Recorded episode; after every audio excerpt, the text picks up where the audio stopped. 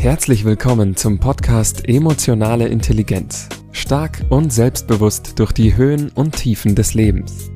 Sandra und Mario gehen mit dir auf die spannende Reise durch die Welt der Emotionen. Und los geht's.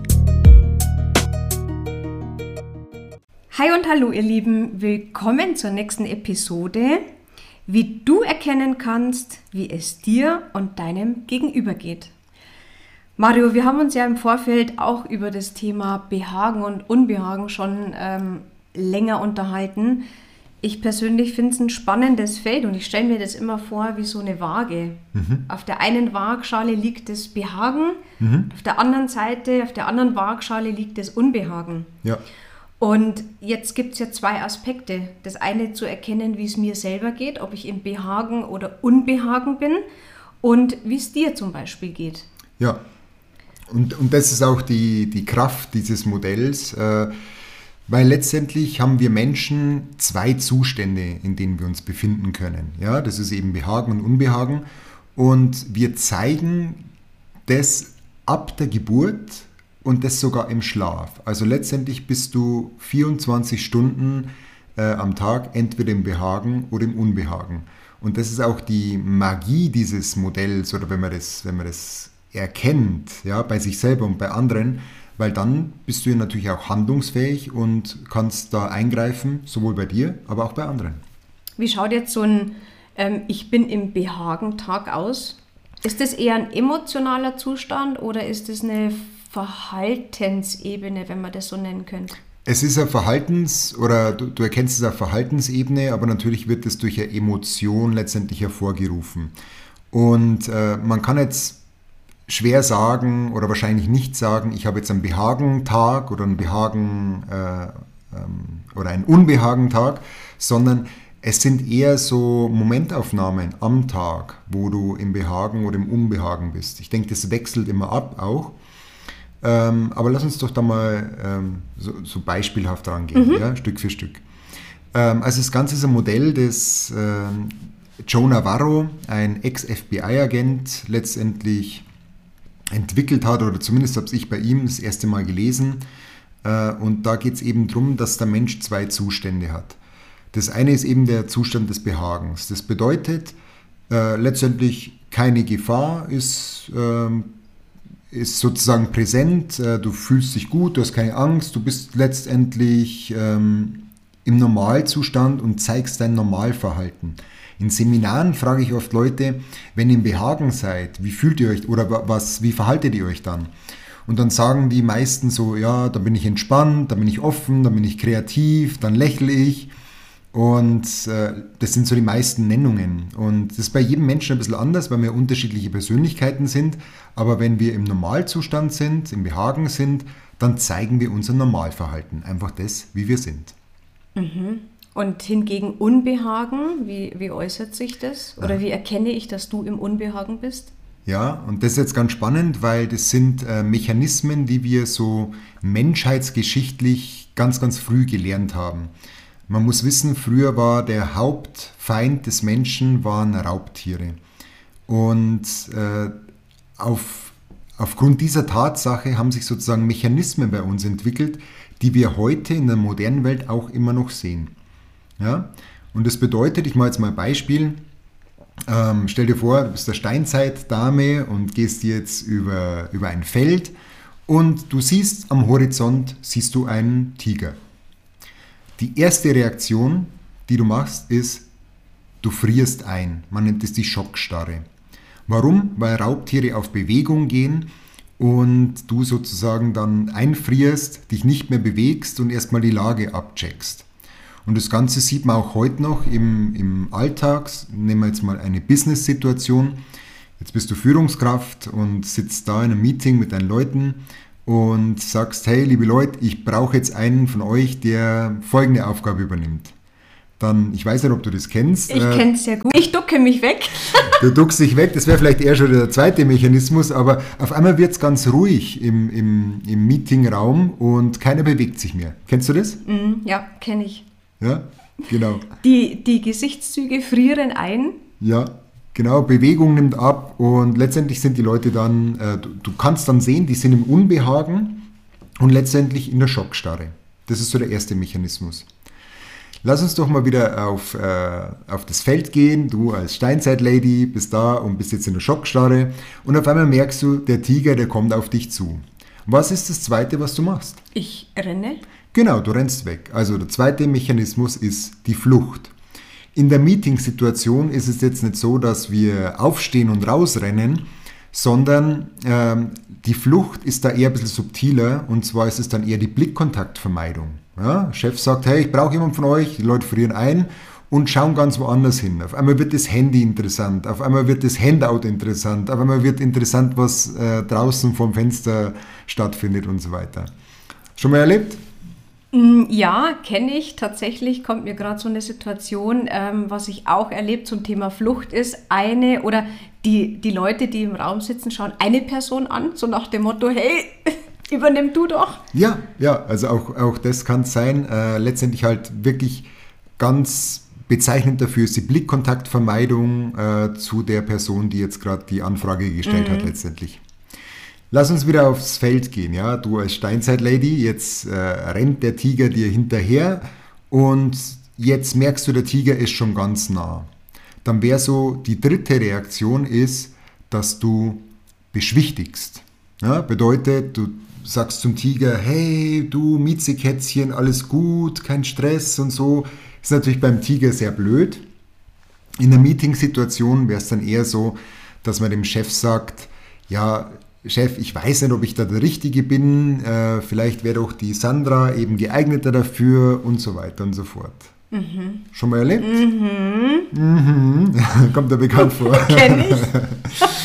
genau. Äh, dann kommen wir zur vierten Reaktion. Gehen wir wieder auf das Feld. Jetzt äh, merkst du, der Tiger lässt sich nicht beschwichtigen und äh, greift dich an. Was machst du dann? Was mache ich? Also ich komme ja wahrscheinlich nicht mehr auf den Baum. Nee, nee, der Tiger ist da, Sondern, hat dich eingeholt, du hast, wolltest ihn beschwichtigen und jetzt, ähm, jetzt, jetzt greift er dich an, jetzt gehst du in den Kampf. Ja, du wehrst dich. Ja. ja? Und das wäre jetzt sozusagen bei dem Tiger, aber in einer Meeting-Situation wären es dann vielleicht so Aussagen wie, hey, das ist nicht meine Aufgabe, dafür wurde ich nicht eingestellt, das steht in meinem Vertrag. Die Rechtfertigung. Ja, was halt, das ist eher schon der Angriff, ja, wo du so mhm. wirklich dagegen gehst, gegen diese gegen diese Aufgabe, ja, wo du wirklich sagst, nee, will ich nicht, ist nicht meine Aufgabe und so weiter. Mhm. Ja? Und ja, das ist äh, eben in der Meeting-Situation. Und jetzt kommen wir zur fünften Reaktion und das ist was, ähm, also du wieder als Steinzeit-Lady auf dem Feld und jetzt kämpfst du mit dem Tiger und merkst sehr stärker. Was machst du irgendwann mal? Ich werde wahrscheinlich aufgeben. Du gibst auf und stellst dich tot mhm. ja, damit der Tiger keine Lust mehr hat, sozusagen mit dir zu kämpfen oder, oder nicht mehr von dir angezogen wird, sozusagen. Und auch sowas findet man heute noch. Ja. Das Todstellen ist heutzutage eher so, dass Leute vielleicht gar nicht ins Meeting kommen ja, oder eben nicht mehr erreichbar sind, vielleicht sogar äh, so einen gelben Zettel bringen, äh, also eine Krankheitsbescheinigung, um einfach nicht mehr sich dieser Situation stellen zu müssen. Und das sind die fünf Mechanismen. Und wie gesagt, wenn du dann was erkennst, ähm, das ist ja die, die, das Schöne an diesem Modell, dass du erkennen kannst, in welchem der zwei Zustände Behagen oder Unbehagen bist du selber. Du kannst es an deinem eigenen Verhalten merken, wenn du bewusst dich beobachtest. Stichwort innerer Beobachter. Bin ich gerade in der Schockstarre? Bin ich gerade am Flüchten? Bin ich gerade am Beschwichtigen und so weiter? Aber du kennst es auch bei deinen Kolleginnen und Kollegen oder bei deinen Mitmenschen. Und das macht es natürlich so, ähm, ja, so, so, kräftig, dieses Modell, dass wenn du sowas bemerkst, dass du ja dann auch bewusst steuernd eingreifen kannst. Ja, also in mir läuft jetzt tatsächlich gerade so ein Bild ab, weil du natürlich ähm, mich mit einer Situation verbindest, die ich sehr gut kenne, nämlich der Business-Alltag. Und Jetzt ist es mir relativ klar, wie diese, ich nenne es jetzt mal fünf Schritte des Unbehagen, wie die ablaufen. Jetzt frage ich mich, okay, angenommen, ich bin in der, nehmen wir mal die, die Todstellphase, ist mhm. ja das, das Krasseste, ja. was es so gibt. die Todstellphase. Wie komme ich denn jetzt da wieder in den Zustand, damit ich eben vielleicht nicht emotional am Boden rausgehe und sage, oh, jetzt habe ich die Aufgabe bekommen, konnte mich irgendwie gar nicht wehren. Mhm. Ähm, wie komme ich in den Zustand, damit wir ja, vielleicht auf Augenhöhe darüber sprechen können und ich mich eben nicht totstellen muss? Mhm. Ja, äh, ganz, ganz ein wichtiger Punkt. Und da sind wir ja wieder bei dem, was wir auch schon mal bei der inneren Fitness, ja, äh, wo wir schon drüber gesprochen haben, mit diesem inneren Beobachter. Also da wirklich auch zu merken, hey, bin ich gerade im Unbehagen? Und wenn du da drin bist, auch zu prüfen, warum bist du im Unbehagen? Ja, sprich, äh, welche Gedanken, was für eine Bedeutung gibst du jetzt dieser Aufgabe oder dieser Situation? Und dann kannst du letztendlich, hast du zwei Möglichkeiten. Du kannst zum einen im Inneren schauen, dass du sagst, du findest eine andere Bedeutung für diese Situation, für dich, also dass du es umkodierst, wie wir es ja auch schon hatten oder auch schon drüber gesprochen haben, dass du jetzt nicht sagst, äh, ja, diese Aufgabe, das ist eine Belastung für mich, das, ist, das mag ich nicht oder was weiß ich was, sondern vielleicht eine förderlichere Bedeutung findest, dass du sagst, hey, das mache ich jetzt, da lerne ich das und das dazu, dann dadurch erreiche ich das und das, keine Ahnung, je nachdem, was es auch immer ist. Das wäre so die Arbeit im Innen. Oder, oder und, würde ich auch sagen, dass du, wenn du wirklich merkst, du kannst es im Inneren nicht anders umkodieren, das passt nicht für dich, dass du dann ins Außen gehst und dann vielleicht mit deinem Chef auf Augenhöhe normal drüber sprichst äh, und auch darlegst, was diese Aufgabe für dich bedeutet, warum es dich in so eine ähm, emotionale Lage bringt und ob der Chef sozusagen das nicht jemand anders geben kann. Aber dann gehst du in eine ganz andere Dynamik rein, weil der Chef dich dann auch versteht. Du gibst ihm sozusagen dann einen Einblick in deine Realität und hilfst ihm dann dabei, dich zu verstehen. Ja? Also eben zwei Möglichkeiten. Entweder du schaffst es im Inneren, äh, damit umzugehen und es anders für dich zu bewerten, oder du gehst ins Außen und versuchst halt da das zu klären. Jetzt stelle ich dir vielleicht eine etwas provokante Frage, Mario. Mhm. Ähm, hört sich in der Theorie ganz gut an mhm. und ich denke, das ist auch wieder eine Übungssache, ja. wie auch äh, den inneren Beobachter zu installieren mhm. und einfach meine Gedanken ins äh, Positive umzubewerten. Jetzt ähm, denke ich, dass es auch den Leuten da draußen geht. Man kann sich gut damit identifizieren. Ich bin also in einem Meeting, in einer Business-Situation. Ich habe oft nicht die Zeit, erstmal in mich zu gehen, mhm. ähm, quasi zu gucken, was ja. ist die Bewertung meiner Gedanken, mhm, mhm. wieso stört es mich diese Aufgabe und, und, und. Ja. Kannst du uns so ein vielleicht ähm, drei Sekunden Schnellreaktionstipp an die Hand geben? wie man auch mit ähm, vielleicht Drucksituationen oder wo jemand schnell reagieren muss, mhm. wie wir damit umgehen können. Ja, also zum einen äh, möchte ich natürlich vorausschicken, du hast es ja gerade schon gesagt, je geübter ich in sowas bin, umso besser kann ich damit umgehen. Äh, von daher ist meine Empfehlung, diesen inneren Beobachter wirklich zu installieren und wirklich damit zu arbeiten und das auch in Nicht-Drucksituationen zu machen äh, damit du da geübt bist und letztendlich diesen Beobachter, diesen inneren oder wie so ein Muskel zu trainieren. Ja? Und je mehr du es machst, umso einfacher wird es dir fallen. Äh, die zweite Antwort, und das geht jetzt mehr auf deine Frage ein, ist äh, so dieser 3-Sekunden-Tipp, den du gesagt hast. Letztendlich geht es wirklich darum, nicht direkt zu antworten, weil diese erste Antwort oft eben sehr emotional ist und sehr, ja, nicht durchdacht. Und da wäre mein Tipp eben, dir mehr Zeit zu geben, vielleicht sogar zu sagen, hey, ich, ich brauche mal kurz fünf Minuten aus dem Raum rauszugehen, um sozusagen auch rational das Ganze zu durchdenken. Weil das eine ist eine sehr emotionale Reaktion und je länger du dir Zeit nimmst und je mehr je rationaler du auch darüber nachdenken kannst und auch in dich reinspüren kannst und so weiter, äh, umso eher findest du auch die Argumente, die richtigen. Ja? Also sprich, nicht direkt aus der Hüfte schießen, sondern versuch dir da Zeit zu nehmen, wenn es nur zehn Sekunden sind oder vielleicht sogar zu sagen, hey, ich brauche jetzt mal einen Moment, ich muss mal kurz rausgehen, muss drüber nachdenken und dann zurückzukommen und dann ins Gespräch wieder einzusteigen, wäre so mein Tipp mhm. für das Ganze. Ich werde es das nächste Mal ausprobieren. Sehr schön. Okay, ich komme nochmal kurz zurück auf das Bild, das ich vor mir habe mit der Waagschale. Mhm. Ähm, sprich für alle Unbehagen Zustände, ob jetzt ein leichter, ein mittlerer oder ein schwerer, würdest du einfach empfehlen, kurz mal innezuhalten, mhm. meine Gedanken zu kontrollieren, vielleicht auch aus der Metaperspektive zu gucken, hey, wieso denke ich es und was genau denke ich und ist dieser Gedanke eigentlich wirklich wahr? Auch das ist natürlich ganz, ganz wichtig. Äh, und wie gesagt, je mehr du diesen inneren Beobachter, dieses bewusste Denken, äh, dieses bewusste dich beobachten installiert hast, umso besser kannst du auch deine Reaktion für dich verstehen und auch jemand anders, jetzt in dem Fall in der Meetingsituation, deinem Chef rübergeben. Weil du auch sagen kannst, hey äh, Chef, ähm, fühle mich jetzt gerade nicht so gut mit dieser Aufgabe. Hintergrund ist das und das. Für mich bedeutet es das und das. Und letztendlich kann dein Chef dann damit wahrscheinlich mehr anfangen und eher eine Lösung zusammen mit dir arbeiten, als wenn du nur einfach aus der Hüfte schießt und sagst, hey, nee, so ein Schmarrn, das mache ich nicht, das steht nicht in meinem, in meinem Vertrag. Mhm.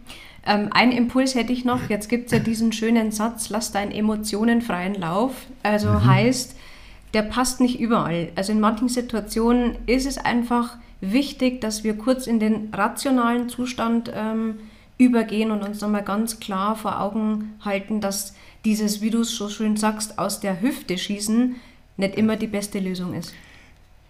Ja, total. Äh, ich denke, so letztendlich basiert ja unsere Gesellschaft auch drauf, äh, dass wir nicht alle Emotionen total gleich ausagieren, sozusagen, weil sonst wird es viel mehr Streit und, und was weiß ich, wahrscheinlich auch Todesfälle geben. Ja?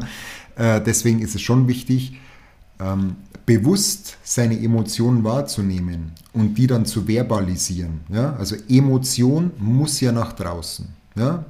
Äh, Emotion kommt vom lateinischen ex movere, sich nach draußen bewegen. Und eine Emotion möchte nach draußen.